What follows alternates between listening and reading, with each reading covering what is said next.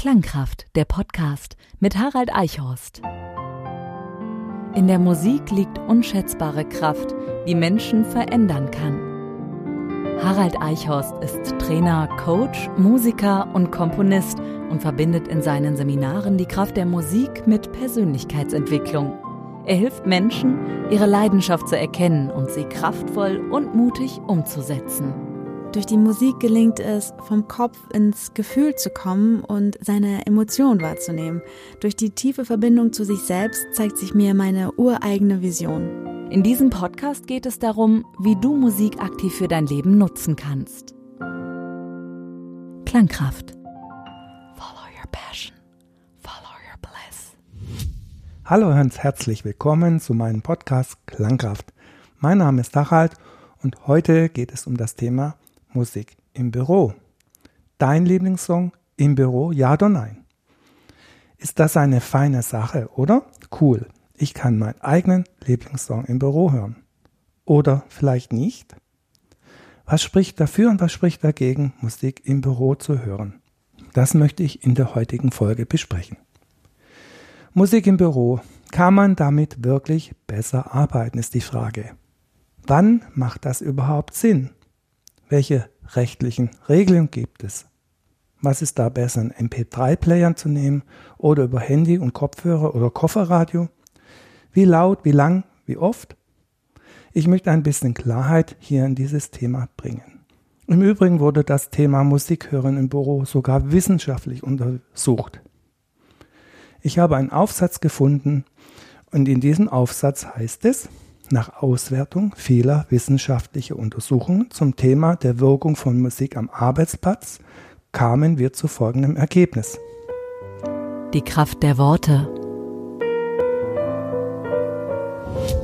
Musik hat nach den untersuchten Experimenten deutliche Auswirkungen auf die Probanden, allerdings kann nur bei der Steigerung der Motivation und der Reaktion auf die Musik von eindeutig positiven Effekten gesprochen werden. Zwar empfanden die Probanden ihre Arbeit unter Einsatz von Musik als produktiver, eindeutige Aussagen zur Auswirkung auf die Produktivität können jedoch nicht getätigt werden, da sich dies oftmals nicht bestätigte. Also auf Deutsch gesagt, den Leuten macht's Spaß, aber sie arbeiten trotzdem nicht besser. Alle Quellen kannst du übrigens wieder auf meiner Homepage finden www.haraldeichhorst.com. So, nun habe ich meinerseits alles mal durchgeschaut und einiges zusammengefasst, was ich dir gerne heute sagen möchte. Wann macht Musik im Büro Sinn? Klangkraft, Griffe und Kniffe. Erstens natürlich bei monotonen Aufgaben.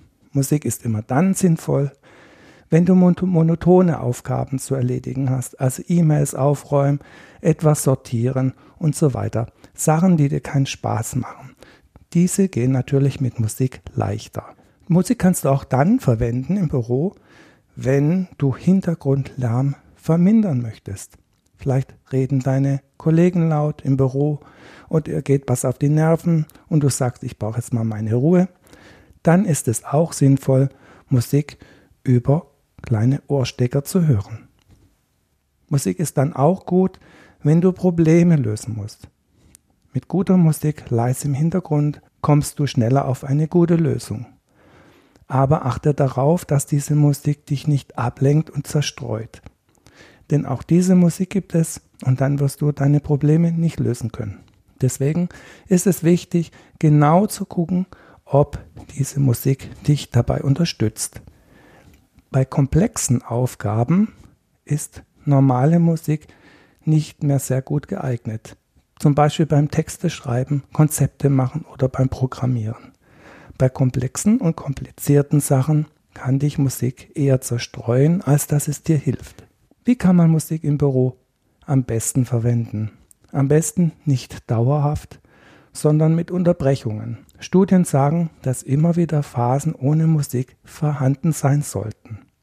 Du kannst Musik auch zur Stressbewältigung verwenden.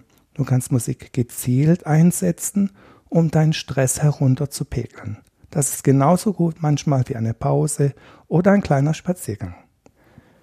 Was ich zum Beispiel mache ist, wenn ich eine schwierige Konferenz habe oder eine schwierige Besprechung oder eine stressige Situation für mich habe, ich nehme mir meinen super Lieblingssong und das ist Pharrell Williams Happy. In dem Moment, wo ich diesen Song höre, könnte ich gleich auf der Straße anfangen zum Tanzen und damit geht alles viel leichter. Ich höre diesen Song mehrfach hintereinander und ich bin hinterher sehr gut drauf. Das löst zwar nicht meine Probleme, aber es bringt mich in einen besseren Gemütszustand und ich kann die Situation, die sich mir einstellt, besser angehen. Ja, ich habe auch einen gute Laune Song komponiert. Einen Song, mit dem ich persönlich sehr oft sehr gut draufkomme wieder. Und dieser Song heißt Wiedersehen. Du hast vielleicht auch schon mal erlebt, du hast einen Freund oder eine Freundin lange nicht gesehen. Wie geht's dir da beim Wiedersehen? Das sind die Gefühle, die ich versucht habe, hier mit diesem Stück umzusetzen. Und diese Freude und auch vielleicht die Melancholie im Zwischenteil, die bringen mich auch immer wieder in eine gute Stimmung. Klangkraft. Die Kraft am Klavier. Harald live.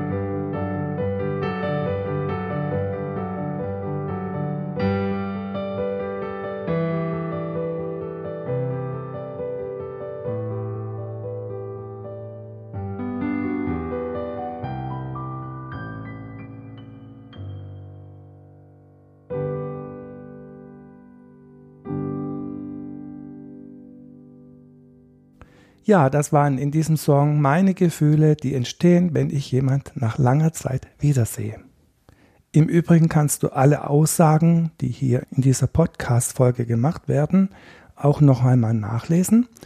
Das sind meistens Studien oder meistens Untersuchungen und deren Links habe ich hier veröffentlicht auf meiner Homepage www.haraldeichhorst.com. Dort kannst du alles noch einmal nachlesen und dich noch mal weiter darin vertiefen, wenn es dir gefällt. So, eine kurze rechtliche Information solltest du noch wissen. Was sagt der Gesetzgeber zur Verwendung von Musik am Arbeitsplatz? Das Bundesarbeitsgericht hat hier 1986 etwas veröffentlicht und es beantwortet die Frage nach der Legalität von Musik während der Arbeit mit einem entschiedenen Ja und Nein. Ein Arbeitgeber kann festlegen, ob in seinem Betrieb Musik am Arbeitsplatz gestattet ist oder nicht. Aber wenn du jedoch als Arbeitnehmer mit Musik im Ohr alle deine Aufgaben ordnungsgemäß ausführst, dann erfüllst du deine Vertragspflichten und der Arbeitgeber kann hier nichts gegen dich tun. Hinsichtlich GEMA ist zu sagen, dass GEMA-Gebühren nur anfallen, wenn man Musik im öffentlichen Raum spielt. Ein Büro ist in dem Sinn kein öffentlicher Raum, deshalb kannst du deine Musik ohne Zahlung an die GEMA für dich persönlich im Büro hören. Dieses zugegebenermaßen trockene Thema hoffe ich konnte ich ein bisschen transparent machen und ich freue mich, wenn du hier für dich etwas herausziehen konntest und freue mich, wenn du bei meiner nächsten Folge wieder dabei bist. Dein Harald. Klangkraft, der Podcast. Mehr Infos zu Haralds Musikcoaching-Seminaren findest du online. haraldeichhorst.com